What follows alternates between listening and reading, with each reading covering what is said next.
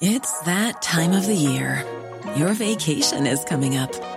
You can already hear the beach waves, feel the warm breeze, relax, and think about work. You really, really want it all to work out while you're away. Monday.com gives you and the team that peace of mind. When all work is on one platform and everyone's in sync, things just flow wherever you are. Tap the banner to go to Monday.com.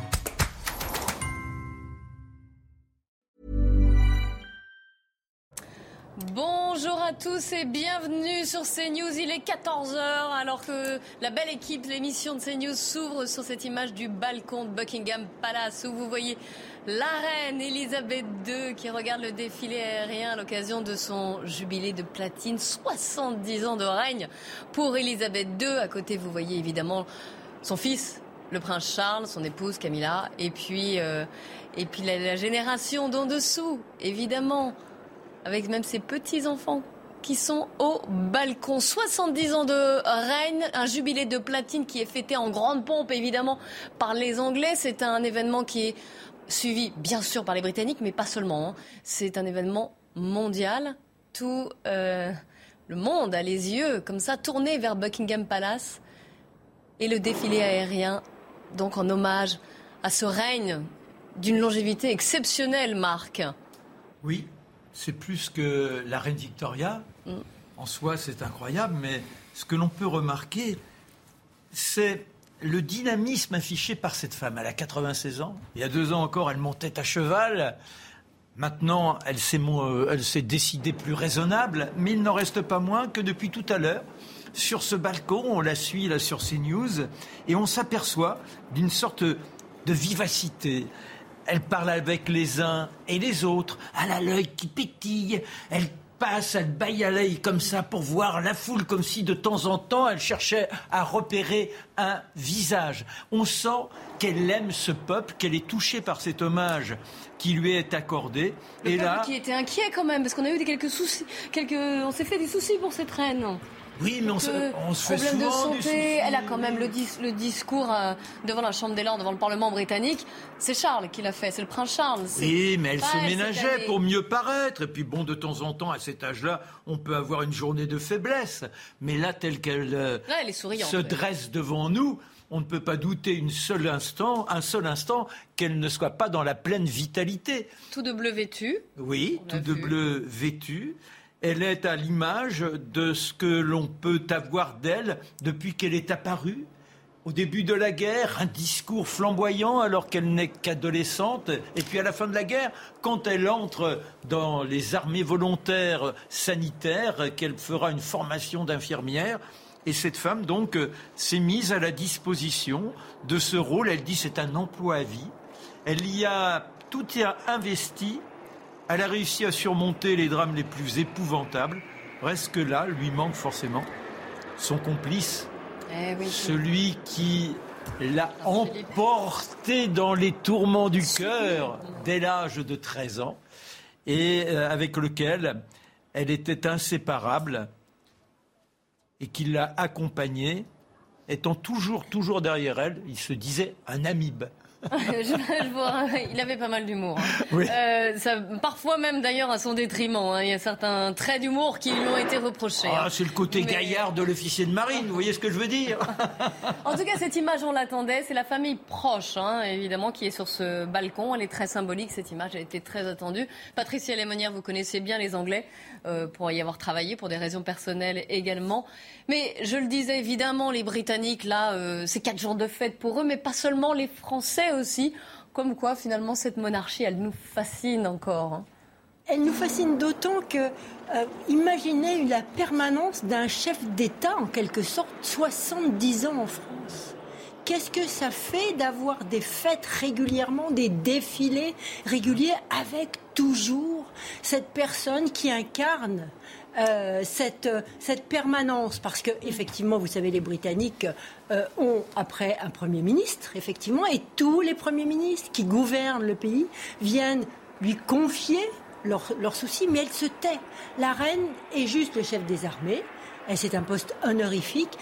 alors, elle a une face. l'Église aussi. Oui, elle a une face très critiquée. Moi, j'ai justement été en poste durant cette phase compliquée où, Windsor avait flambé, où, où, il y avait des problèmes entre 1992. voilà, il y avait tout, il y avait tous ces problèmes très difficiles. Plus la mort de Lady Di euh, par la suite. Plus la mort de Lady Di.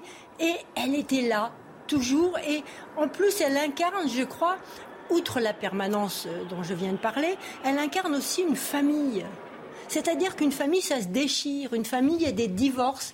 Et donc, finalement, c'est un peu à l'image, elle est un peu à l'image de l'Angleterre, en quelque sorte, avec ce côté unifiant, si on peut dire, ou unificateur d'un pays, et qui est très rare, parce qu'il n'y a pas d'autres monarques qui sont aussi présents. Laurent Geoffrin? Pour moi, c'est la, la reine de la liberté. La reine de la liberté, alors il va falloir nous expliquer. En je vous explique. Volontiers. Pas de suspense. Allez-y. Elle est née en 1926, donc elle, avait 14 ans en 1940.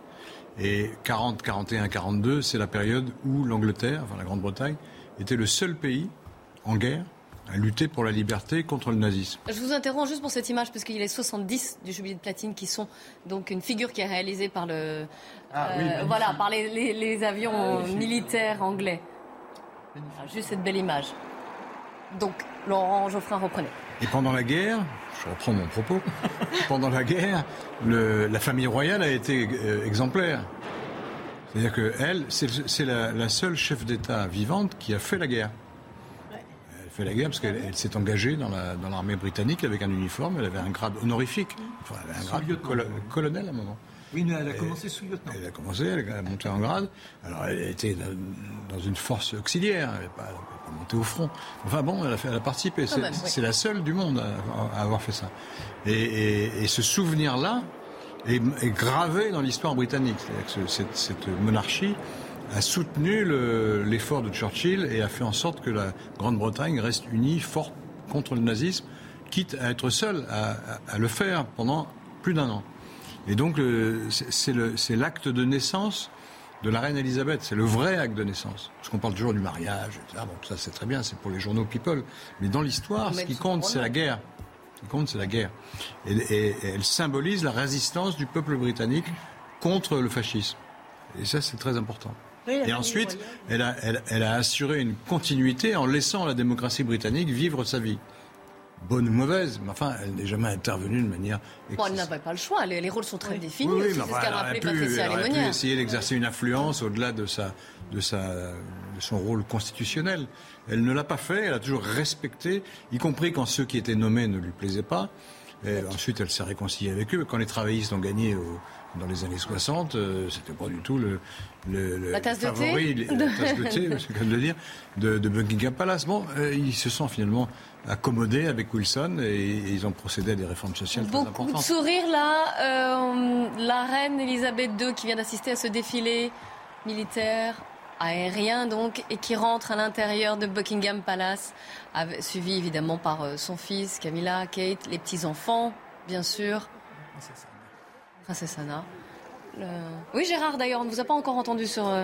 Euh, sur la reine Elisabeth II. Ce été dit était magnifique. Non, moi, ce que je, ce que je retiens, ce que je, ce que je salue, c'est le, le, côté humani, euh, unanimité, consensus, véritable joie des, des, Anglais. Quoi. Je ne suis pas persuadé qu'on pourrait faire ça en France autour de quoi que ce soit. Voilà, les Anglais, ils sont euh, comme les Voilà, la fenêtre s'est refermée, hein, la fenêtre de Buckingham Palace. Ils sont divisés, mais il y a cette capacité véritablement de, de voilà d'exprimer de ce, ce grand moment de, de, de, joie collective. Quatre jours. Hein. Je me souviens quand il y a eu le bicentenaire en France, le bicentenaire de la Révolution il y avait eu beaucoup de polémiques, de, choses comme ça. En Angleterre, il n'y a pas, voilà, on célèbre la reine, on célèbre la reine. Alors, euh, à côté de tout ce qui a été dit. colonialisme, salopard On parle pas de. Voilà, on n'en met pas en cause le passé, c'est ça Il y, a bien évidemment, en plus, avec toute la, vie privée de la famille, etc., on pourrait ressortir plein de, plein de, choses qui sont plus ou moins agréables, on ne le fait pas. Et là, donc, on célèbre euh, eh bien, cette, cette longévité, cette stabilité, ce sens du devoir. Alors, c'est assez aussi étonnant parce que. Never complain and never explain. Voilà, exactement. On ne se plaint pas et on ne se justifie et pas. mieux que ça, plus que ça, la reine n'a jamais, n'a jamais donné un avis, n'a jamais rendu un avis, une opinion, jamais. Euh, c'est, elle est, elle est un côté. Elle a laissé entendre qu'elle était pas. alors une fois, on s'amuse. Alors les, les experts disent qu'au moment où il y a eu le Brexit, elle avait mis une, une, une tenue Tout bleue. Tout s'est joué sur le détail. Sur le chapeau des Voilà. Mais enfin, vous voyez, il faut vraiment quand même aller, à, même pas à la loupe, mais au microscope. Et encore. oui, mais il n'y a pas que ça, Gérard. Oui, mais enfin bon. Il y a deux, il y a deux, d'une façon générale. Je te coupe juste de gauche. c'est pour aller dans ton sens. C'est néanmoins quand Mandela, c'est quand il y a l'apartheid, eh bien, elle se rend euh, sur place, là-bas, malgré les avis du Premier ministre. Elle descend du Britannia et elle exigeait, alors que dans le protocole, comme il n'est que le chef de l'ONC, Mandela, qui a été en prison 30 ans, eh bien, il soit présent, qu'il fasse partie de la délégation officielle et elle, vient, enfin, c'est de lui qui la salue, mais néanmoins, il y a ce geste-là. Et il y a également, au moment du Ghana, au moment du Ghana, bien que Macmillan ne veuille pas qu'elle se rende sur place, elle y va, et c'est ce qui permet aux États-Unis, elle demande aux États-Unis d'avoir le soutien financier, et le Ghana ne verse pas sous la coupole soviétique simplement parce qu'elle a eu cette action. C'est pas rien quand même. Non, c'est pas rien, mais vous, admettrez que c'est quand même. De façon générale, en 70 ans, bien sûr, trois exemples. Non, mais bien sûr, bien sûr. Sur le reste, la reine ne s'exprime pas, la reine n'attaque pas d'avis, euh, la reine est toujours imperturbable et un côté un peu hors du temps qui est, qui est assez, euh, assez étonnant. Quoi. en tout cas, elle a été acclamée. Encore une fois, on a vu cette image de, de la foule réunie devant Buckingham Palace parce qu'ils attendaient, ils attendaient de la voir et voulaient la voir. Encore une fois, on le répète, elle s'est fait quand même un peu rare ces derniers temps. Elle se ménageait sans doute, la reine, pour cet anniversaire, pour ce jubilé de platine. Et là, les Anglais sont dehors. Il fait un temps magnifique en plus à, à Londres. Et ils attendaient cette famille alors, dans la plus stricte intimité, j'allais dire, c'est pas la famille élargie qui était euh, au balcon de Buckingham Palace, mais ils attendaient cette photo, ils attendaient de la voir sourire pour ce défilé aérien. Pour eux, c'était très important, très symbolique. Oui, ce qui est étonnant d'ailleurs, c'est qu'il y a eu une évolution chez les, chez les Britanniques. Il y a eu une phase où il, y a eu des critiques à l'encontre de la monarchie. On il y a eu cette phase où on voulait qu'elle paye des impôts, on ne comprenait pas. Il y avait, il y avait une critique. Mm. Et puis ça s'est j'ai envie de dire, plus notre monde est devenu un monde rugueux et complexe, à la limite, plus les Britanniques ont oublié pratiquement leurs critiques vis-à-vis de la monarchie et se sont rassemblés. Donc je pense qu'elle a vraiment une, vertu de, de, rassembler un peuple, pas que les Britanniques d'ailleurs. Parce que non, c'est ce que je disais là, tout, le monde entier regarde. aussi le Commonwealth. Alors il va se poser la question, le jour où elle ne sera plus là, est-ce que tout ça va tenir, ce Commonwealth qui tient encore autour de, de, Sa Majesté Est-ce que est-ce que tout ça va pas s'éparpiller Est-ce que les critiques ne vont pas reprendre? Mais pour l'instant, par sa seule personne et par ce petit sourire qu'elle affiche, vous voyez, cette vivacité dont vous parlez, Marc, parce que on sait qu'elle conseille en fait les ministres, etc. Quand elle les voit, euh, on n'en sait rien, mais c'est le secret britannique. Et eh bien pour tout ça, les Britanniques ont besoin d'elle. Un dernier mot, Marc Oui, Avant qu'on passe à l'actualité française. Ben, c'est pour rejoindre ce que, ce que euh, disait Laurent. Lorsque elle a cette attitude face aux nazis, n'oublions pas qu'en 1917, George V décide d'appeler sa famille Windsor. Il prend la décision officiellement. Pourquoi Parce que c'est une famille allemande et qu'il faut vraiment se distinguer de l'ennemi. Et c'est prince Philippe s'appelait Battenberg à l'origine. Battenberg, ça veut dire le monde, la, la bataille, non, c'est ça? Voilà. Et ils ont changé par Mountbatten. Pour éviter d'être allemand. Un peu d'histoire et quelques images qui restent évidemment gravées. Ce jubilé de platine, c'est exceptionnel. Hein, 70 ans de règne. Et donc les Anglais qui sont c'est pas, pas, record, parce que si je ne me trompe pas, Louis XIV, c'est 74 ans. Oui, oui, oui. Ah, oui, enfin. on, reste champion. On reste la champion. Quand même, on va On est champion. Non, non. Elle va peut-être battre le record. Attendez, on a encore la possibilité. Son règne, a été, son règne a été beaucoup plus désastreux que celui d'Elisabeth. Oui, oui, oui. Ça s'est mal fini, ce règne. On ne va pas faire le. Enfin, du règne de Louis XIV, il y a aussi des choses. On va se concentrer sur l'actualité française et elle est riche en événements et en polémiques parce que là, il ne fait pas l'unanimité. Chez Gérald Darmanin, qui a été auditionné, vous avez pu le suivre, hein, cette audition, euh, devant le Parlement, devant le, devant le Sénat, sur, à propos de l'organisation absolument désastreuse et ce qui s'est passé samedi soir au Stade de France lors de cette finale de la Ligue des Champions. Alors, on va, on va l'écouter, on va y revenir, vous allez voir, il a esquissé, on va dire, un début d'excuses. On fait le point avec ce qui s'est dit hier. Valérie Labonne avant d'en débattre ici Devant les sénateurs, le ton a changé et le premier policier de France esquisse un début de mea culpa. L'image négative de ce match est une blessure pour notre fierté nationale. Il est évident que les choses auraient pu être mieux organisées. Gérald Darmanin est resté fidèle à la thèse d'un afflux massif de supporters sans billets ou détenteurs de faux laissés-passer. Les sénateurs se sont alors demandé où étaient passés ces 30 à 40 000 supporters de Liverpool en trop. Le ministre a révélé une information encore inconnue. D'après la SNCF, ils auraient quitté les lieux avant la fin du match. Les quais du RERD, notamment de la plaine Stade de France, sont pleins, pleins de beaucoup de maillots rouges. Et euh, malheureusement, la SNCF doit refaire venir très rapidement des trains. Sur l'utilisation de gaz lacrymogène sur la foule, le ministre s'est excusé et a proposé d'étudier de nouvelles méthodes de dispersion. Il y a eu des gestes euh, inappropriés et disproportionnés d'un certain nombre euh, de la part de policiers ou de gendarmes mobiles. Le ministre de l'Intérieur a proposé, entre autres solutions, une meilleure anticipation des phénomènes de délinquance et a indiqué la possibilité pour les supporters anglais et espagnols victimes de vol ou d'agression de porter plainte depuis leur pays. Alors, Gérald Darmanin, qui s'est expliqué donc pendant que Emmanuel Macron lui reste silencieux sur le sujet, est-ce que ces excuses sont suffisantes? Qu'en pensez-vous, Laurent Geoffrin? Moi, je trouve que cette affaire est exagérée. Pour être franc. Alors, vous ne répondez pas à ma question. Est-ce qu'elle est. on va dire, s'il vous plaît, qu'elle soit exagérée ou pas, mais là, déjà. Quand même, parce qu'il il a été auditionné hier devant le Sénat, là, c'est pas moi. Donc, euh, est-ce qu'il est. Les grands incidents du football, c'est le Hazel, c'est les. Les, en Amérique latine, il y a un match de football qui a débouché sur une guerre. Euh, il y a eu tout, il y a eu Furiani, il y a eu des morts. Euh, en Angleterre, il y a eu beaucoup de morts. Là, il n'y a pas de morts. Heureusement, il n'y a pas de morts. Il y a quelques blessés. Et il y a autrement un jet de gaz lacrymogène. Euh, bon, visiblement plusieurs quand même, vous avez entendu les témoignages. Et, des attaques de, pickpocket ou de, de racketteurs, je ne sais pas comment dire. Euh, à la sortie. C'est ça qui s'est passé. Oui, mais alors, est-ce que les excuses quand même Parce que vous voyez que, Gérald Darmanin. Est-ce que ça vaut ah, ben. qu'on occupe les, les, les, les ouvertures des JT pendant 4 jours. non, ah, visiblement quand même.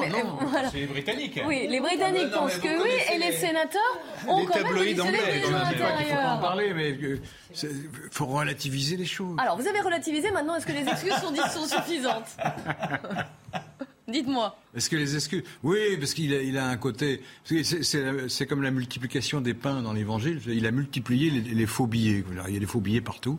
Et ce qui explique. Il y avait des faux billets au Stade de France aussi. Il y en avait. Hein. oui, non, mais il y en avait, mais apparemment il n'y en a pas 40 000. Il y en a 4 000 ou 5 000. Euh, il y en avait. Bon, alors bon, venez là-dessus. Donc, les excuses. Est-ce que c'est suffisant? Est-ce que vous pensez que là maintenant on peut tourner la page? Ça y est, c'est fait? Ou est-ce que quand même vous pensez que c'est un mensonge d'État, qu'il y a eu quand même des problèmes et que euh, Gérald Darmanin, au début de ce nouveau quinquennat, est quand même très fragilisé. Ah, s'il est avéré qu'il a menti sciemment, hein, qu'il a, qu'il a, inventé le, cette histoire de faux billets, oui, là, ça vaut la démission. Je suis d'accord. Mais le mensonge d'État, c'est un, c'est pas rien quand on dit mensonge d'État. Vous oui, vous savez que c'est Marine Le Pen qui l'a accusé hier. On a, on a, passé les déclarations. Marine Le Pen l'accuse deux mensonges d'État. Oui, non, mais Marine Le Pen l'accuse d'eux. Euh, c'est ah bah pour ça qu'on est obligé de reprendre. Mensonge d'État. Non, mais je vous donne sa version. Et vous savez que la classe, la classe politique, notamment l'opposition, enfin, une partie de l'opposition. Mensonge d'État, ça me paraît quand même extrêmement fort. Il y a, il a sans doute pas totalement euh, la, la, vision et les, ce qu'il a dit, de, de, notamment au début de ce qui s'était passé. Il y a eu un chaos, c'est indiscutable. Bon, sur les raisons du chaos, les, arguments qu'il a, a utilisés, une partie n'était d'ailleurs pas faux. Si vous avez écouté, je l'ai entendu hier avec attention pendant plus d'une heure, ce qu'il dit sur les, les 30 000, 35 000 à 40 000 soit des gens qui n'avaient pas de billets, soit des gens qui avaient des faux billets, à première vue, il a quand même étayé son, son explication. Simplement, Bien évidemment, ça ne, ça ne suffit pas et ça n'explique pas ce qui s'est passé. Car même s'il y a eu ça, d'une part, on était en partie prévenu parce que c'était les Reds de Liverpool qui, chaque fois qu'ils se déplacent, et deuxièmement, on savait qu'il y avait des faux billets. Donc, de toute façon, par quelque bout qu'on prenne cette affaire, il y a eu un vrai problème puisque les, les forces de l'ordre n'ont pas été en mesure de contrôler et d'éviter un, un, certain nombre de débordements et notamment de, de, de choses qui sont quand même très ennuyeuses. Enfin, plus qu'ennuyeuse, quand c'est du, du, du, racket, quand c'est des vols, etc.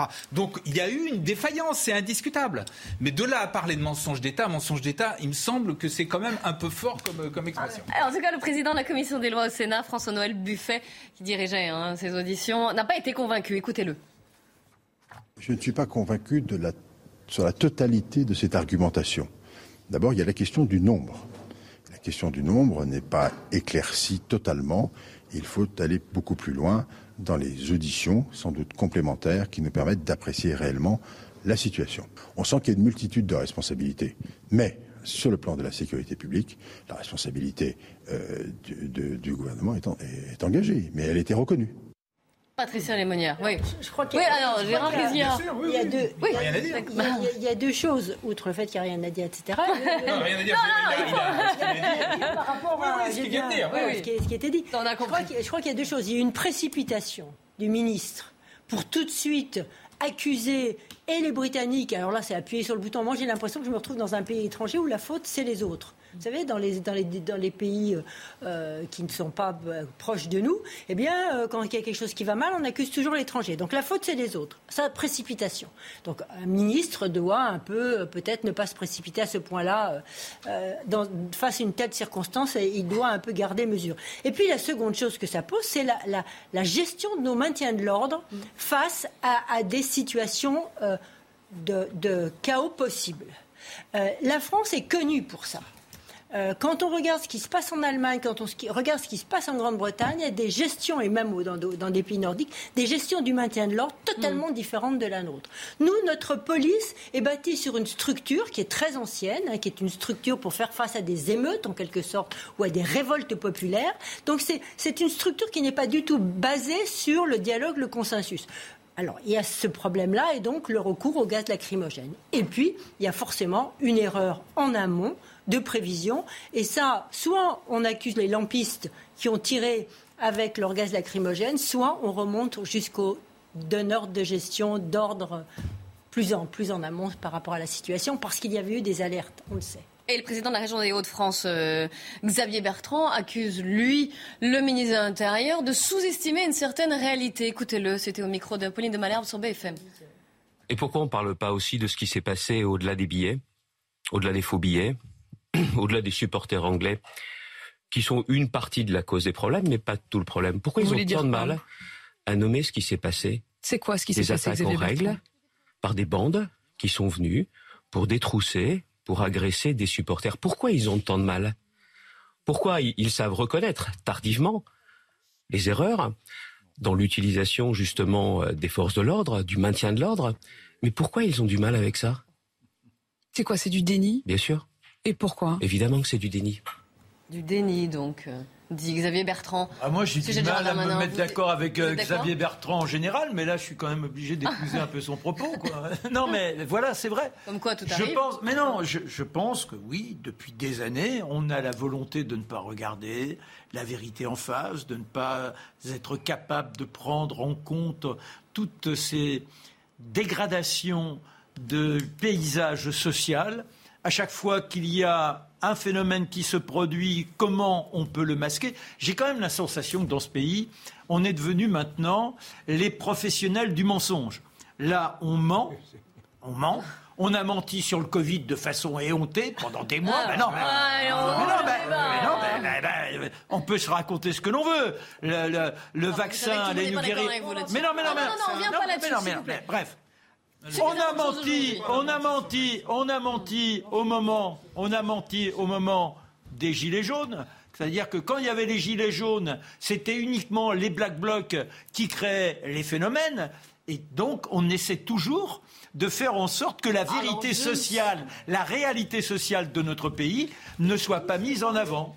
Bon, j'imagine que vous n'êtes pas d'accord, j'entends les voix qui s'élèvent, euh, Laurent on, Je sais pas c'est on, parce que j'ai lu les, les, articles comme tout le monde, j'ai regardé la télé, comme tout le monde, et j'ai lu par exemple que le préfet à l'allemand, qui est très contesté par ailleurs, hein, a dit tout de suite, oui, il y a eu 300 euh, euh, délinquants euh, qui se sont manifestés pour attaquer les gens. Il l'a dit, ça n'a pas été caché, ça. Ils n'ont pas cherché à camoufler le fait que... Donc pour vous, il n'y a, pas de déni de la part des autorités, là, pour essayer de... C'est pas, s'il le dit, c'est pas un déni. mais c'est le préfet. Il a dit sur les Anglais. Non, non, non, non, non, il a, il a, jamais dit qu'il y avait... Moi, je parle du préfet, là. Le ministre, autre chose, mais... Ah oui, c'est le ministre, quand même, l'autorité. Mais il y a deux... Mais attendez, soyons clairs, il y, a, plusieurs phénomènes qui se sont manifestés, c'est pas la même chose. Il y a l'histoire des billets, des gens qui ont attendu, des gens ensuite il y a l'idée de la manière dont on a la foule. en question avec les gaz lacrymogènes. Et après le match, donc c'est différent, il y a eu effectivement sur le chemin du retour vers le métro qui n'était pas sécurisé par la police, mais enfin la police ne peut pas être partout non plus. Euh, il y a eu des gens qui ont été attaqués. Vous avez entendu le témoignage. Il y a des gens qui ont été attaqués par, euh, par, des délinquants euh, qui, qui, qui, soit qui habitaient là, soit qui sont venus d'ailleurs. J'ai vu qu'il y avait des Péruviens maintenant. Il y a des Péruviens maintenant qui attaquent les pauvres Anglais qui viennent en France. Enfin, c'est, tout ça est il y a eu la grève aussi, vous n'avez même pas mentionné cette grève du RERB qui s'est rajoutée, qui a créé un bouet d'étranglement, un d'étranglement sur une autre Mais ligne. encore une fois, par rapport aux enjeux du pays, je vous rappelle qu'on est en, campagne législative, donc on va décider de savoir qui est la majorité en France et qui va gouverner le pays pendant cinq ans. On, on passe plusieurs heures par jour à discuter de savoir si le gaz lacrymogène était vraiment là ou à côté, et si les billets étaient de 3000 ou bien de plus, et euh, s'il y a eu 22 pickpockets ou des gens plus, des choses plus graves, etc. Vous ne pas réduire ça, ça, des babioles de ce genre. C'est pas des babioles, je ne dis pas que c'est des babioles, mais entre nous, il y a des choses plus importantes. Sur le fond, je suis complètement d'accord avec ce qui vient d'être dit. Le problème, c'est que l'image mm. que l'on a donnée à l'étranger et ce qui se répand dans tous les pays occidentaux, ce n'est pas que la France a des choses beaucoup plus importantes à régler, ce que je pense, euh, mais c'est que la France ne sait pas gérer les grands événements. Alors c'est que la France, c'est un grand, c'est un grand, excusez-moi du terme, foutoir, qui a des délinquants, qui a des policiers fous. C'est ça qui se répand. Et, et c'est ça qu'on trouve aux États-Unis, c'est tout ça qu'on trouve dans la presse anglo-saxonne, c'est ça qu'on trouve dans la presse européenne. Donc cette image de la France est quand même préjudiciable pour nous parce qu'on prépare quand même les Jeux, olympiques, on prépare d'autres grandes rencontres internationales et je pense qu'il faudrait à ce niveau-là, avoir une communication plus apaisée peut-être et plus exigeante quant, euh, quant à ce qui est dit. C'est sûr que c'est pas bon pour l'image de la France, on est tous d'accord. Simplement, euh, des, des, des, des, problèmes, des chaos autour de matchs de football, c'est pas la première fois que ça arrive. C'est arrivé dans d'autres pays. non, non, il faut, faut pas non plus. Je rappelle encore une fois qu'en août 2021 ou juillet 2021, la finale de la Coupe de l'Euro en Angleterre, ça s'est terminé en chaos. C'est le terme qui avait été employé. C'était il y a un an. Bon, donc on n'est pas les seuls. Deuxièmement, veux dire, c'est toujours pareil, c'est dans l'outrance des mots je veux dire, le mensonge. On, euh, mensonge, ça a un sens, ça veut dire ah quelque chose. On peut dire que le ministre a sous-estimé, est resté beaucoup trop discret, n'avait pas anticipé, etc. Tout ce que vous voulez, mais parler de mensonge et surtout de mensonge d'État, c'est autre chose. de même que je comprends pas. Bon, je relève comme ça le mensonge sur le vaccin. Il faudra qu'on m'explique quel est le mensonge sur le vaccin. Il n'y a pas eu de mensonge sur le vaccin. Mais non, mais il faut arrêter. S'il vous plaît, remarquez, on va apaiser les esprits et on va reprendre notre discussion sur ces événements. Ça n'empêche pas le côté inacceptable de ce qui s'est passé, bien sûr. Alors, Gérard, on en reparle juste après la pub, s'il vous plaît. Une petite, une petite coupure, toute petite coupure, restez bien avec nous. On verra aussi pourquoi Gérald Darmanin n'a pas mentionné les nationalités des personnes qui ont été interpellées. Il est 14h30 sur CNews, alors on fait un point sur l'actualité avec Mathieu Rio avant de reprendre notre débat de la belle équipe. Fatigués, en manque de considération, voire en colère, de nombreux diplomates et personnels du Quai d'Orsay sont en grève aujourd'hui. Une mobilisation inédite, la première depuis 20 ans, à l'appel de six syndicats et d'un collectif de 500 jeunes diplomates. Ils dénoncent la réforme de la haute fonction publique qui doit éteindre d'ici 2023 les deux corps historiques de la diplomatie française. Emmanuel Macron en déplacement à Marseille aux côtés du ministre de l'Éducation nationale Pape Ndiaye pour promouvoir l'école du futur. Une expérimentation lancée dans 59 écoles de la cité phocéenne. Le président de la République a annoncé vouloir généraliser ce dispositif à partir de l'automne dans tout le pays. L'objectif, donner davantage de liberté et d'autonomie aux équipes pédagogiques. Enfin, c'est le début de la tournée européenne des Rolling Stones. Le groupe de rock britannique a célébré ses 60 ans avec un premier concert hier soir à Madrid. Les Stones ont programmé 14 dates, dont deux en France, à Lyon et à Paris fin juillet. Alors, la belle équipe aujourd'hui avec Marc Menant, Laurent Geoffrin, Gérard Leclerc et Patricia Lémonière. On revient sur les incidents, le fiasco du Stade de France. C'était samedi soir lors de la finale de la Ligue des Champions. Gérald Darmanin, le ministre de l'Intérieur, qui était auditionné par euh, les sénateurs hier. Et on lui a demandé de donner les nationalités des personnes qui ont été interpellées. Je vous rappelle qu'ils étaient environ 80 interpellés euh, aux abords du Stade de France en tout cas. Et il a refusé de donner ces nationalités. Écoutez pourquoi ça fait polémique. Je trouve qu'à la fois de la part de Mme la sénatrice et de vous-même, qui évoquait avec beaucoup d'insultes la Seine-Saint-Denis et qui, depuis euh, plusieurs heures, voire plusieurs jours, évoque une essentialisation de la délinquance euh, en évoquant des nationalités, en mettant en pâture un certain nombre de liens euh, très nauséabonds qui font malheureusement l'écho d'une campagne présidentielle que pourtant les extrémistes ont perdue, je la trouve personnellement extrêmement déplacée. Je vous le dis comme je le pense. Alors ce, ce sujet-là a fait débat, évidemment. On va vous entendre sur ce sujet. Est-ce qu'il faut donner les nationalités des personnes interpellées? En tout cas, c'était Georges Fenech qui a donné son avis. Cette position euh, très en retrait euh, du ministre de l'Intérieur est pour le moins surprenante. Euh, il, est appelé à être auditionné par des parlementaires. Le ministre de l'Intérieur doit répondre. Et cette question de connaître la nationalité de, des personnes interpellées est importante, savoir s'agissant d'étrangers ou pas d'étrangers pour en tirer des conséquences sur un plan peut-être de dysfonctionnement ou de problèmes d'immigration irrégulière, de législation à revoir. Donc la commission des lois est tout à fait dans son rôle. Qu'en pensez-vous? Est-ce qu'il faut donner les nationalités des personnes interpellées? Bah, euh, Marc Dès lors que lui donne au départ une nationalité, les Anglais. Bon, bah, euh, c'est pas les Anglais. Alors qui sait?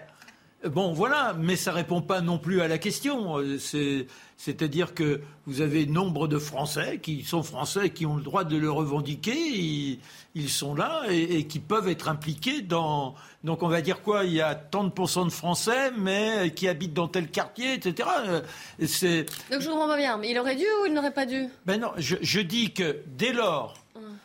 qu'il met lui en avant les Anglais il est légitime, puisque ce n'est pas vrai, de dire bah alors qui sont-ils? À partir de là, on est bien obligé de décliner une nationalité, mais c'est lui qui initie le, phénomène. Jean Leclerc? Oui, je, moi je suis un peu gêné effectivement de, pointer, de, qu'on dise il y a tant d'étrangers. Euh, oui, ça, ça, ça ne pose pas de problème. Que l'on en vienne à dire précisément euh, quelles, sont, quelles, quelles sont ces nationalités? Je trouve ça limite. Voilà. De même que je n'aime pas qu'on d'une façon générale, qu'on qualifie les gens en fonction de ce que certains appellent entre guillemets la race, sachant que les races humaines, ça n'existe pas, en fonction, de, leur religion, en fonction de leur couleur, etc. Tout ça, je trouve ça un peu dangereux. Voilà. Et quand je dis un peu, je trouve ça très dangereux. Donc, si véritablement ça a, une importance particulière, euh, dans ce cas-là, il faut, y réfléchir. Il y a un débat qui existe depuis très longtemps sur les statistiques ethniques, etc. Mais justement pour ces raisons-là, pour l'instant, on a décidé de ne pas le faire. Donc je ne vois pas ce que ça apporterait forcément voilà, en plus on finit par le savoir, puisque quand il passe devant la justice, on a su qu'il y avait trois Péruviens, donc euh, là, on, l'a dit. Mais euh, dans un discours comme ça, général, pointer des nationalités, je ne suis, pas, je suis pas convaincu que ce soit une, bonne chose. Peut-être que vous allez être d'accord avec euh, Linda Keba, qui était invitée de la matinale ce matin sur CNews, la déléguée nationale du syndicat Unité SGP Police EFO, et qui, elle, dit plutôt que des nationalités, ce sont les statuts administratifs que nous devrions donner. Écoutez-la. Je pense que plus que la nationalité, c'est la situation administrative des personnes. Quand des policiers me disent, je cite, je cite, parce qu'on les connaît bien, des blédards, c'est-à-dire des gens qui n'ont pas de papier, qui sont en situation irrégulière, qui sont interpellés, qui sont présentés à la justice et qui, à l'issue, se retrouvent libres parce qu'ils sont condamnés avec sursis et qui ne sont pas renvoyés, oui, il y a un problème. Ce n'est pas une question d'essentialisation, c'est une question de lutte contre la criminalité. Qu'importe la couleur, qu'importe l'origine, tous les criminels doivent être sanctionnés. Et s'il faut les renvoyer, on les renvoie si leur situation dit qu'ils doivent être envoyés. Gérard Leclerc, vous êtes plus en accord. Je suis en accord avec tout ce qu'elle dit. Là, il n'y a pas de souci. Voilà, on est d'accord. C'est-à-dire qu'il faut faire, il faut appliquer la loi, que la personne soit, euh, euh, quelle que soit l'origine de la personne, et, la loi, notamment, si c'est des, étrangers qui sont en situation irrégulière, il faut appliquer la loi. Point, euh, point barre. Patricia je crois que la polémique aussi, elle prend parce qu'on est dans un contexte complètement électoral et que donc effectivement, dans ce contexte-là, une partie de l'opposition s'empare de cette question des nationalités pour pointer du doigt les questions d'immigration irrégulière, etc., et de, et de délinquance à nouveau. En France, le droit euh, est clair là-dessus. Euh, nous n'avons pas de statistiques, effectivement, comme vous l'avez dit, ethniques. Elles existent en Grande-Bretagne, elles existent dans d'autres pays. Donc nous ne fonctionnons pas pour l'instant comme ça. Il est vrai que quand on compare en justice, je crois, mais là j'aurais aimé que Georges Fenech euh, corrobore mes propos, je crois qu'il faut qu'on décline mm. effectivement sa nationalité. Donc on a un rapport en France, j'ai envie de dire, un peu malsain à cette question de nationalité Et il serait bon, et ça donne tous ces discours qui sont ou du nauséabond ou d'un extrémiste dans un sens ou dans un autre. Et, je trouve qu'un jour, il, va, il faudrait aborder cette question, la régler. De manière sereine, en disant voilà, c'est un fait. Et à partir de là. Apaiser, et savoir ce qu'on applique. Finalement. Laurent Geoffrin. Je suis un peu partagé, parce que ça.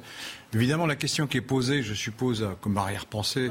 le fait de dire, ben voyez bien, il y a des étrangers, il y a des maghrébins, il y a des irréguliers, c'est eux qui font la délinquance.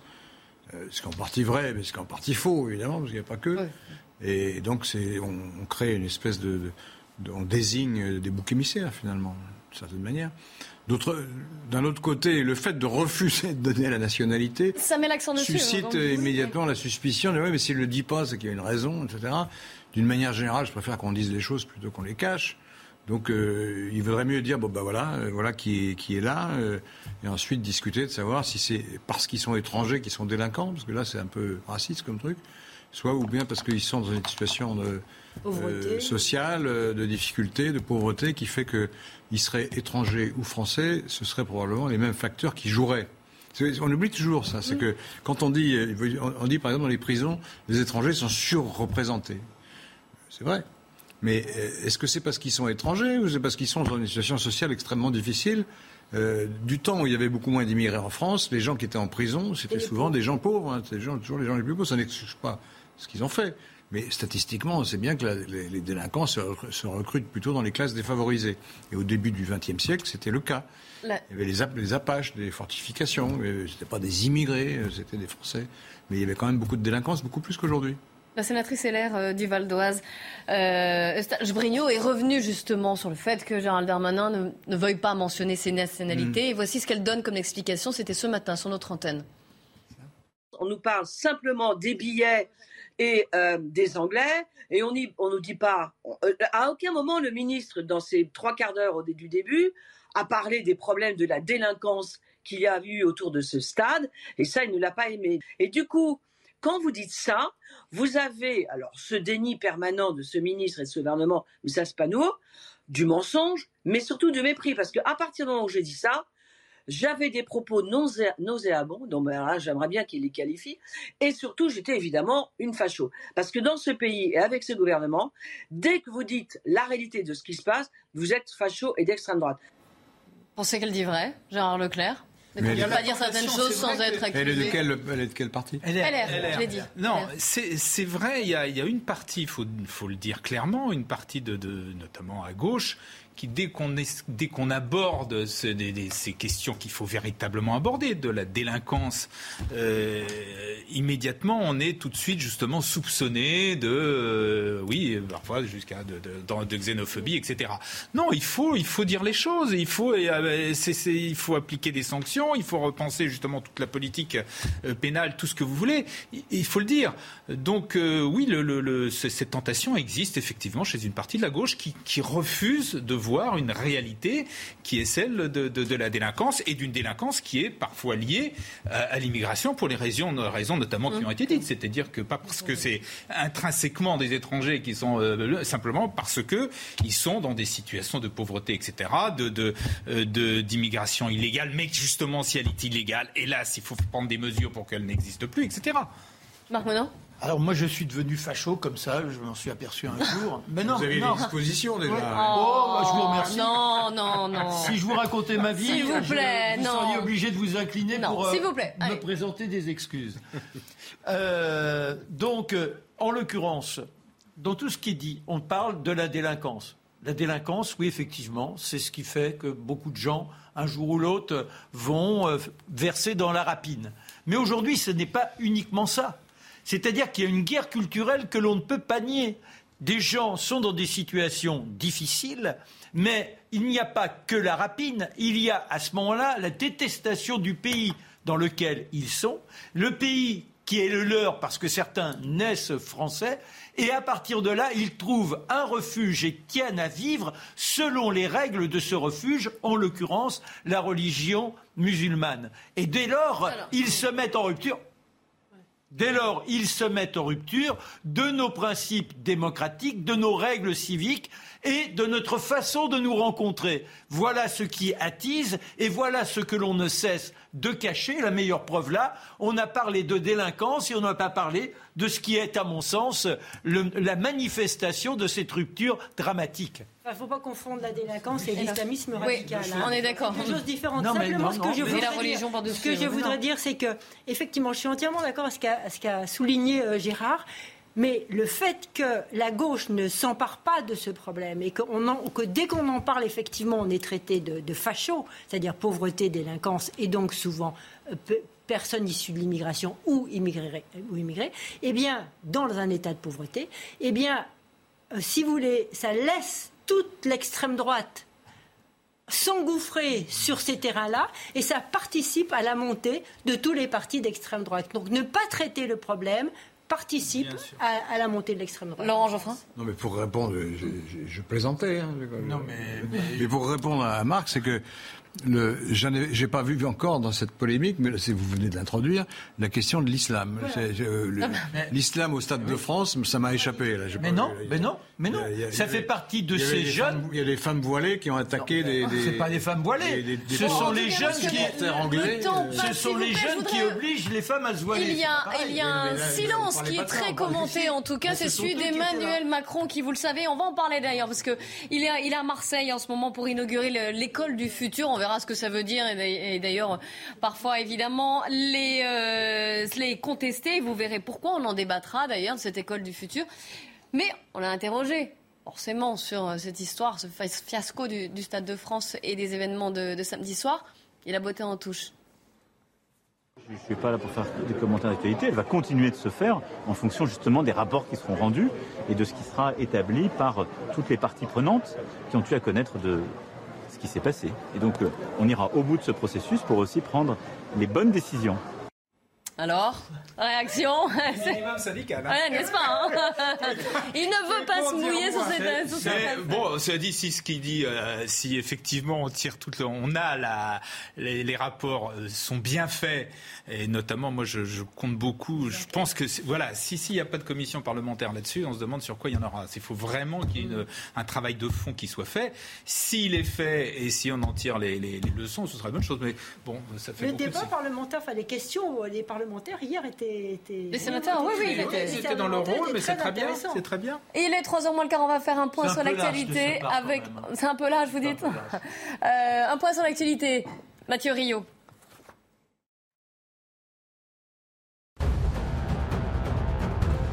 Un rouleau compresseur lent mais dévastateur. À l'est de l'Ukraine, les forces russes continuent de progresser autour de la ville de Severodonetsk, ville stratégique du Donbass. Selon Kiev, les troupes ukrainiennes sont retranchées dans une zone industrielle bombardée par les Russes, une situation qui rappelle la fin du long siège de la ville de Mariupol, conquise par Moscou en mai. Ce matin, un camion poubelle est tombé d'un pont en Auvergne-Rhône-Alpes. L'engin a atterri sur la voie ferrée reliant Saint-Étienne à Lyon. Le chauffeur a été légèrement blessé. Selon la SNCF, des câbles électriques de la voie ont été abîmés fortement. Des réparations doivent durer toute la journée. Le trafic reste interrompu ce jeudi. Soulagement, déception ou nouvelle attente, les lycéens vont recevoir sur Parcoursup les premières réponses à leurs vœux de poursuite d'études. Ce sera ce soir à partir de 19h. Les candidats avaient inscrit fin mars jusqu'à 10 vœux parmi les formations de l'État. 936 000 personnes se sont inscrites. Allez, on reprend notre débat sur les événements du Stade de France et notre sondage, c'est ça. Comment vous sentez-vous par rapport à, ces événements, ce qui s'est passé samedi soir, donc lors de la finale de la Ligue des Champions? Eh bien, euh, notre sondage, c'est ça pour CNews, est décrypté par Inès Alicane et Adrien Spiteri. Ces débordements devant le Stade de France samedi soir, 65% des Français les trouvent honteux, selon ce sondage CSA pour CNews des pillages et des violences qui inquiètent 60% d'entre eux. Un sondage qui montre une fracture générationnelle importante. 43% des moins de 35 ans se disent indifférents, contre seulement 21% des plus de 50 ans on parle à deux générations que tout oppose. On parle à une génération de, seniors, de personnes âgées de plus de 65 ans qui sont très attachées à des valeurs de respect, d'ordre, d'autorité et de sécurité, alors que à l'opposé, vous avez des jeunes qui sont beaucoup plus sur des valeurs de liberté, notamment, et que c'est certainement ça qui introduit ce hiatus dans les réponses. Les Français interrogés pointent du doigt l'organisation et regrettent que la fête ait été gâchée. La visibilité de l'extérieur, c'est vraiment déplorable, je trouve c'est quand même décevant de voir cette image qu'on fait, euh, qu'on donne les Français euh, vis-à-vis du reste du monde. On passe vraiment pour des rigolos. Des dysfonctionnements à seulement un an d'accueillir la Coupe du Monde de rugby 2023 et à deux ans des Jeux Olympiques en 2024. Alors, si je fais le détail, donc les débordements au Stade de France, votre sentiment honteux, 65% se disent avoir honte pour euh, la France. Ensuite, vous allez voir en colère, 64%. Triste, 63%, mais également inquiet, et c'est peut-être plus grave, 60%, vous allez voir, ça va suivre. Et indifférent, en tout cas pour ce qui s'est passé, 68%. Alors, eh oui. Non, 29%, ah non, non, 68% ne sont pas indifférents, pardon. Non, non, non. Parce que c'est dans le côté, je me suis fait avoir. non, non, c'est le contraire. 29% ne sont pas indifférents, 68% euh, le sont moi déjà, vous voyez, moi je, ce que je trouve honteux, c'est que l'espèce humaine se condamne à vivre derrière des grilles, que l'on en soit là. Qu'on n'ait pas le sens, ben, qu'on n'ait pas le sens du civisme. Moi, je me souviens, j'étais gamin, j'allais au stade à Colombes, il n'y avait pas tout ça. Il y a encore quelques années, ah, vous, aviez les images. Vous les grilles euh, ah du Stade de France que l'on voit derrière vous en photo. Voilà, c'est-à-dire qu'aujourd'hui, on. Bah, Certains les ont escaladés. Hein. Non, mais on a vu les images. mais, mais je suis pas en train de dire ça.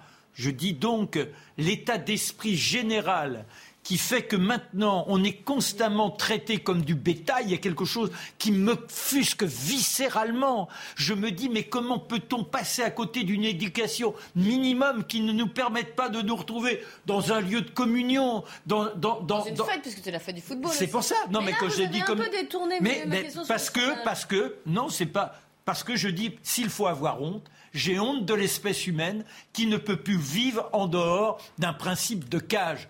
Il y a encore quelques années, vous suiviez à la télévision les matchs de rugby. Vous aviez les gars qui étaient là sur le bas-côté. Il n'y avait même pas de fosse entre le public et le terrain. Et maintenant, il faut des, il faut des berges allemands, il faut des grilles, etc. Mais où va-t-on? Ne va-t-on pas se ressaisir? Ne va-t-on pas essayer de faire quelque chose qu'il y ait un minimum d'éducation pour les uns et les autres? Le pas de côté et l'édito de, Marc menant ce coup de gueule. Euh, sur ces nouvelles règles de sécurité, sur cet incivisme finalement que vous dénoncez. De grille, etc. Hélas, je crois qu'il y en a dans tous les stades du monde maintenant, partout. Mais, mais, il le regrette, il le regrette. en, venons-en au sondage, s'il vous plaît. Au sondage, euh, que, que, que l'on trouve ça déplorable, inacceptable, triste, oui.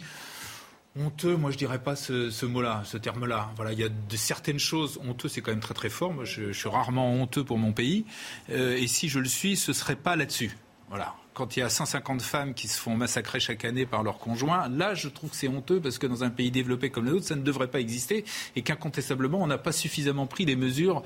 Là, qu'il y ait des gens qui ont été bousculés, voire euh, euh rançonnés, c'est pas bien, mais je n'irai pas jusqu'au mot de honte. Voilà, je dis surtout hélas, beaucoup d'autres pays où ça s'est. Mais je suis embêté d'intervenir parce que j'ai dit au début que c'était pas très important. Alors... à chaque fois que je parle, vous me contredis moi-même. les 26%. Exactement. Bon, alors, Patricia euh, Moi, je pense que tout ça a pris beaucoup d'ampleur parce qu'effectivement, nos amis britanniques savent monter la sauce quand il s'agit des Français, des erreurs des Français. Oh, est-ce que ce sont vraiment eux qui ont fait ah ben là, la, sauce Les tabloïds Les tabloïds, oui, bien sûr. Les plaintes, les, plaintes qui vont, les plaintes, les propos euh, du maire de Liverpool, tout ça, c'est parti et c'est arrivé en France et immédiatement le lundi matin, c'était sur toutes les radios, surtout. Donc il y a eu vraiment, mais ça c'est logique à la limite. Euh, c'est de bonne guerre en quelque sorte. Euh, je ne suis pas certaine que lorsque l'on va voter, ça va avoir un effet quelconque sur les ces événements-là. Vous pensez Je ne pense pas que Gérard Darmanin, le président, tout ça soit énormément affecté par cette histoire. Je pense plus quand ça va se tasser. Peut-être pas au niveau des sanctions, peut-être pas au niveau de l'enquête, peut-être pas au niveau des Britanniques qui vont continuer à nous chercher. Euh, Je vous rappelle qu'on a quand même salué, on a été fair play, on a salué les Britanniques en début d'émission avec le jubilé de la Voilà, mais ça c'est tout à fait légitime et normal. Mais euh, je pense que ça n'aura pas d'effet sur les élections. Vous pensez que ça en aura? Ça peut, ça peut jouer là Non, là, je, je, pense effectivement, euh, je suis d'accord avec Patricia. Les Français vont oublier, vont passer, ça n'aura pas, pas spécialement oublier, mais ils vont pas faire le lien. Euh, ils vont plutôt se dire, mais que vont donner les Jeux Olympiques? Comment organise-t-on ça? Est-ce qu'on ne va pas dans Il y en a quand même, genre, je vais reprendre le chiffre exact, mais qui se disent inquiets, ce qui est plus, à la limite, bon, triste, en colère, on peut le comprendre. 60%, hein non, mais ça peut avoir un impact. C'est, je pense qu'il y a déjà des gens qui retiennent des billets pour les Jeux Olympiques. Là, il y en a plus d'un qui va dire, mais ou qui veulent réserver l'hôtel, etc., etc. Ça, c'est pas. Mais au niveau des élections, il y a un match vendredi, non? Je, oui, pas, je ne suis pas pitié. Avec une nouvelle grève euh, sur, le, sur la partie RATP du, du RERB. C'est vrai qu'il y a des motifs d'inquiétude, c'est indiscutable. On n'a pas été capable donc d'organiser tout ça, de gérer tout ça. Euh, il y a quand même cette histoire de grève du RERB. Vous vous rendez compte s'ils font ça pour les Jeux Olympiques? Enfin, il y a quand même des, vraies questions qui se posent. Euh, cela dit, bon, je reviens, je redis que de, de là à parler de honte pour le pays, j'irai pas jusque là. Alors Laurent Geoffrin, toujours pas. non, il, attend le prochain sujet. Il au-dessus de la mêlée. Non, mais je constate que ça fait encore 4 jours de moins pour la, pour la campagne. Mais justement, est-ce que vous pensez, comme, comme l'a dit Patricia Lémonière, que ces événements, ce qui s'est passé... Pour pas que ça modifie beaucoup, ça peut pas être très bon pour le gouvernement, évidemment. Ça participe à un climat général. Ça bien passé, mais... Sentiment de désordre, de... Mais ça va pas jouer beaucoup, parce que... Euh, qui peut dire que si ça avait été euh, Mélenchon ou Le Pen, ça serait mieux passé? J'en sais rien. Donc ça ne jouera pas sur le, dans les zones À mon avis, peu. Simplement, ça, retarde encore le, moment où on va enfin parler de, ce qui va advenir du pays après les législatives. On sait toujours et puis, il y a différentes couches politiques responsables. C'est-à-dire qu'il y a l'État avec les forces de police, il y a la région, comment elle organise tout ça? Euh, et euh, il y a également. Enfin, les instances. Euh, oui, non, mais oui, mais ce sont des couches, des strates qui à chaque fois disent ah oui, mais cette partie-là, elle ne m'incombe pas. Cette partie-là, bah non, ça c'est pas moi. Et là, encore, c'est comme le président Macron tout à l'heure. Vous voyez, paf, on s'en va voir ailleurs. Alors justement, le président Emmanuel Macron qui a présenté l'école du futur, on en parlera juste après le journal de 15 h On reviendra aussi sur. Alors je ne sais pas si vous avez déjà ouvert Paris Match, mais c'est une interview de Michel Sardou qui parle politique et vous allez voir ce qu'il pense à la fois d'Emmanuel Macron et de Jean-Luc Mélenchon. Jean-Luc Mélenchon qui lui a répondu. Vous découvrirez tout ça juste après le journal de 15h.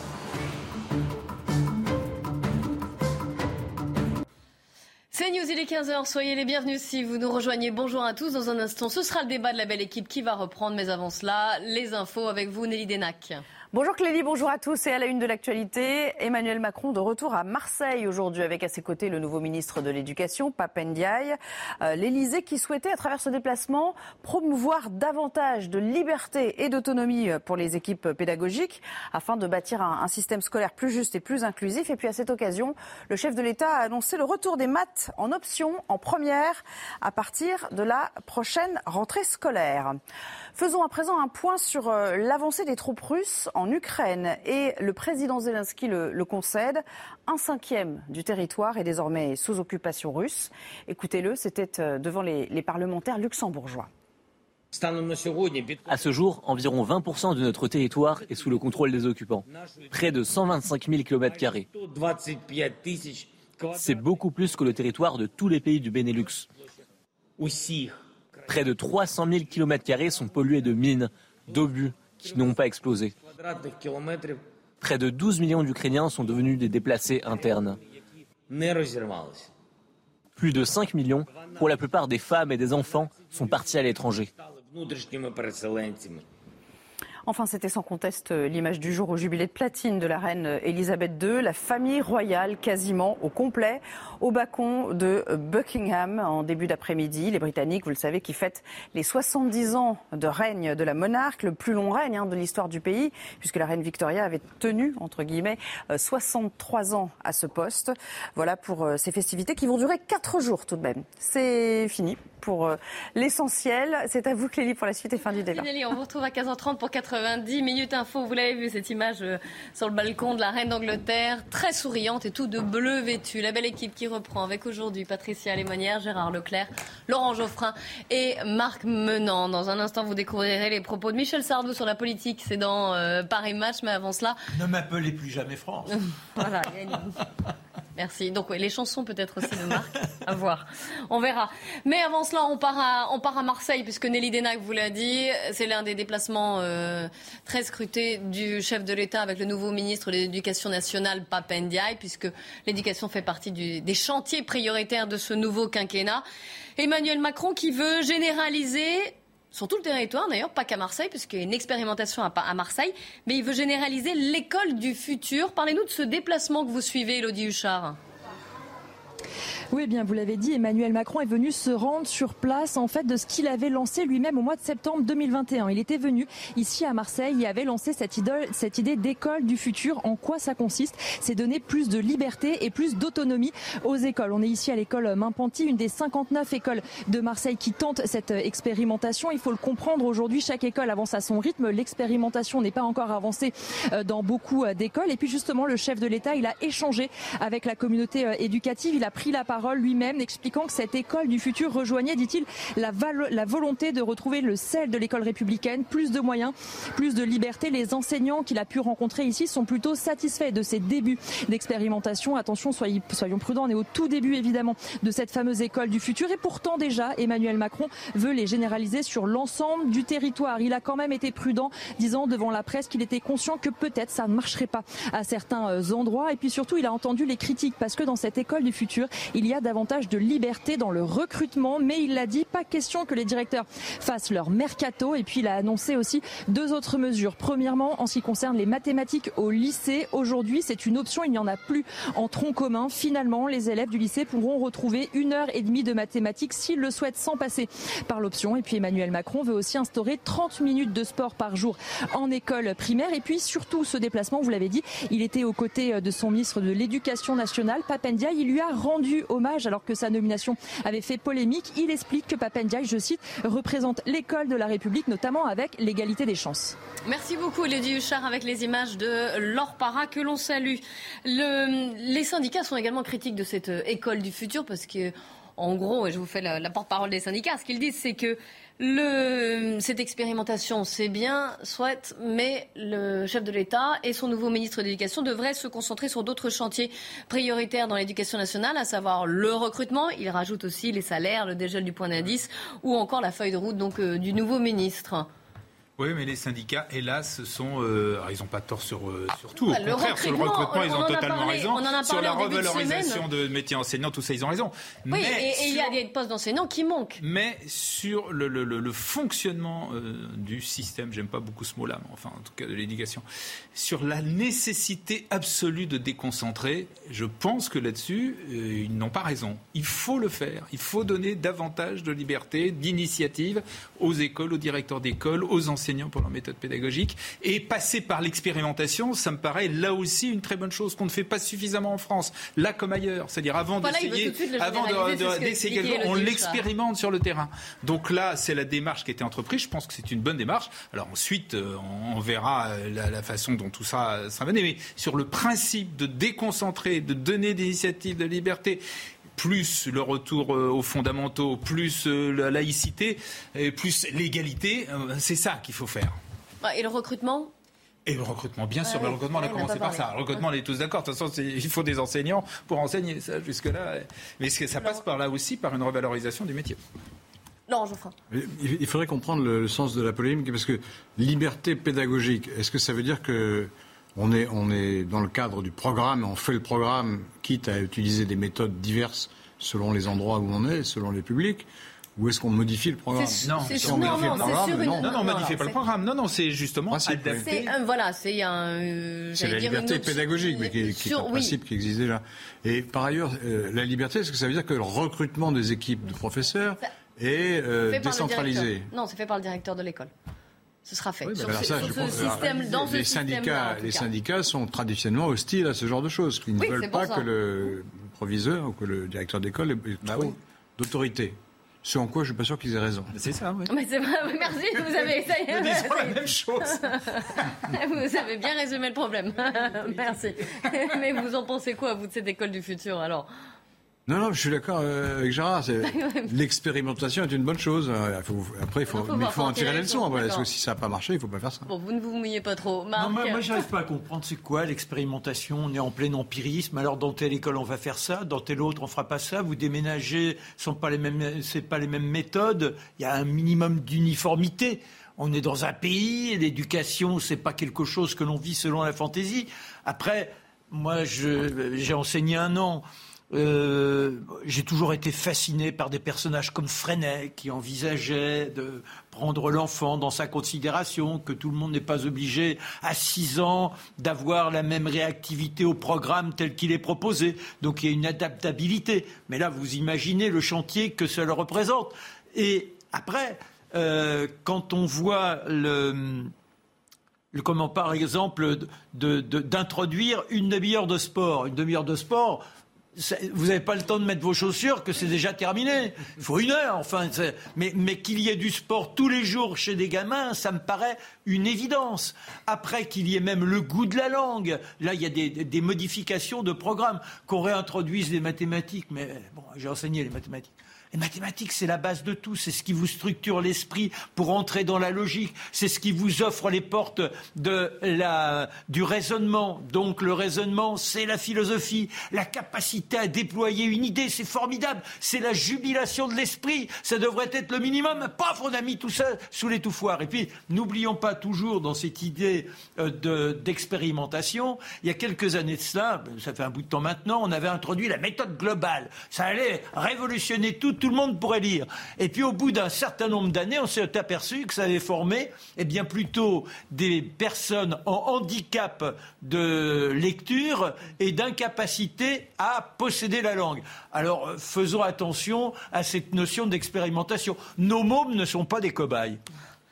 Alors l'expérimentation, oui, mais je crois qu'on est face à un corps, l'éducation nationale, qui était maltraité euh, depuis euh, des mois, des années, etc. Tout a été dit là-dessus, et qui est donc très réfractaire finalement à, toute encore nouvelle formule, euh, soi-disant, euh, de nouvelle réforme.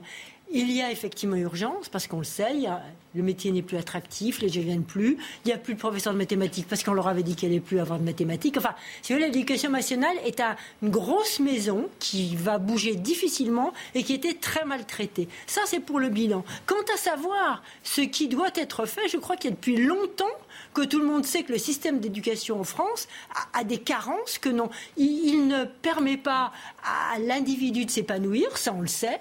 Il est basé sur un peu la punition, j'ai envie de dire, sur le côté un peu négatif, à l'inverse d'autres systèmes qui disent ah oui c'est très bien, bon tu pourrais faire mieux, nous c'est forcément pas bien euh, et on a la mauvaise note. on, connaît les, fondements de, de, notre éducation nationale, donc mais il faut tout changer et la machine est grosse et lourde. Il faut changer au départ à l'enseignement des professeurs. C'est les professeurs dans leur enseignement qu'il faut revoir. Alors, je voulais terminer cette émission et euh, vous le saviez, je voulais annoncer sur les propos de Michel Sardou, le chanteur qui s'exprime dans les colonnes de Paris Match cette semaine. Et il parle de politique, oui. Euh, à l'occasion de la, vous le savez, hein, il y a une comédie musicale qui a été créée à partir de son répertoire. Vous nous chantiez une petite chanson, euh, Marc. Voilà, il y a la comédie musicale, ça fait un carton. Et donc, il évoque son rapport à la politique et voici ce qu'il dit. À propos déjà de l'actuel président Emmanuel Macron. Il, qui ne trouve absolument pas grâce à ses yeux, c'est quelqu'un d'intelligent, il pourrait me plaire conditionnel, sauf que ce qu'il dit, il ne le fait pas. C'est quand même emmerdant. Avec lui, tout se noie dans des tas de mots. Sur les retraites, par exemple, on ne sort plus ce qu'il veut faire et pourtant on sort juste de la campagne. Son. En même temps, me fait chier. Je mets les guillemets de rigueur, hein. ne m'en voulez pas. Et euh, Jean-Luc Mélenchon, de l'autre côté, ne trouve pas non plus grâce à ses yeux, vous allez voir. C'est assez drôle. Alors, euh, Jean-Luc Mélenchon, vous allez voir les propos. Vous écoutez Jean-Luc Mélenchon promettre la retraite à 60 ans, le SMIC à 2000 euros. Tout le monde sait que c'est impossible. Et il poursuit un peu après. Le Pen, on savait qu'elle ne gagnerait pas dès le début. Mélenchon est toujours dans les mêmes excès. Maintenant, il se déclare Premier ministre. Attention, danger, s'il gagne, je me tire, ou alors je déclare la Normandie duché et je mets des barrières partout. Sachez que Jean-Luc Mélenchon lui a répondu par un tweet. Vous allez voir le, leader de la France insoumise qui répond donc au chanteur, disant Monsieur Michel Sardou, m'accordez-vous un entretien? Je veux vous convaincre de rester en France quand nous aurons gagné. Beaucoup de Français vous aiment et le pays a besoin de votre affection aussi. Je voulais un petit tour de table quand même sur cette, cet échange et ce qu'il est dit. Michel Sardou, personnage euh, très populaire. S'il en est. Marc Menon, je commence avec vous? Bah, quand on se retire en Normandie, ça donne tous les espoirs pour créer un royaume. N'oublions pas que Guillaume le Conquérant est parti de Normandie et qu'il a créé l'Angleterre moderne, si je puis dire. Donc c'est une bonne façon de repartir. Je m'en amuse. Bon, euh, Michel Sardou pense euh, comme il l'entend, et c'est bien qu'on parle de lui, mais est-ce qu'on doit philosopher?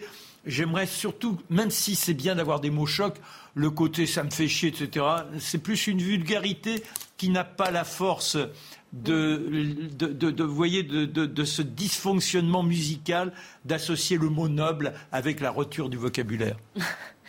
Laurent Geoffrin Il s'est trompé sur le chiffre, non, Sardou? Sur quel chiffre? Il dit 2000 euros. Euh, ah, le SMIC pour laisser tromper sur le programme de Jean-Luc Mélenchon? C'est pas 2000 euros, hein euh, je, ouais, faudrait peut-être. Moi aussi.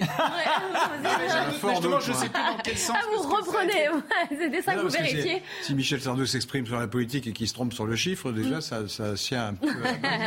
ouais, on va faire un check exactement. justement, si c'est bien ça, mais j'ai un doute aussi. Ça a changé, le chiffre a changé, c'est pour ça que je sais plus où ça en est. Très sincèrement.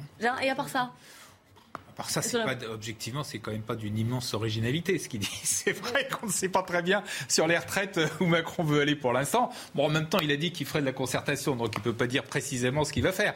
Mais c'est vrai que, disons, c'est un flou euh, euh, qui, euh, qui est bien évidemment lié aux, élections. Moi, je remarque qu'il s'en va si Mélenchon gagne. mais il reste si Marine Le Pen gagne si j'ai bien compris. il n'a pas précisé, en tout cas. Il, a précisé juste qu'il partait si euh, Mélenchon gagnait. Sur le, ah, peut-être. Sur le, fait que les, que les, les, les, promesses de, de, de, Mélenchon, notamment sur la retraite à 60 ans, et le SMIC, mais surtout la retraite à 60 ans, sont, euh, apparaissent totalement irréalistes là-dessus. Je pense qu'il n'a pas tort. Quoi. Et ça a été d'ailleurs, euh, c'est l'Institut Montaigne qu'on fait, qui a fait les comptes. Ça coûterait 100 milliards la retraite à 60 ans. 100 milliards ce qui, est une, ce qui sincèrement me paraît une folie. Voilà. Moi, je lui conseillerais de continuer à chanter. il fait déjà de la politique quand il chante. Oui, mais c'est vrai, dans certaines de ses chansons sont très politiques. Laissons-le chanter. Merci beaucoup à vous quatre d'être venus débattre de l'actualité. Dans un instant, tout de suite, là, ce sera l'heure des livres et Anne Fulda qui reçoit aujourd'hui, forcément, c'est le bonjour pour ça, Jean Descartes et son livre sur Elisabeth II. Je vous rappelle qu'on fait à partir d'aujourd'hui, ça va durer quatre jours, hein, ces festivités, le jubilé de platine Hey, it's Paige DeSorbo from Giggly Squad. High quality fashion without the price tag. Say hello to Quince. I'm snagging high-end essentials like cozy cashmere sweaters, sleek leather jackets, fine jewelry, and so much more. With Quince being 50 to 80% less than similar brands. And they partner with factories that prioritize safe, ethical, and responsible manufacturing. I love that. Luxury quality within reach. Go to quince.com slash style to get free shipping and 365 day returns on your next order. Quince.com slash style.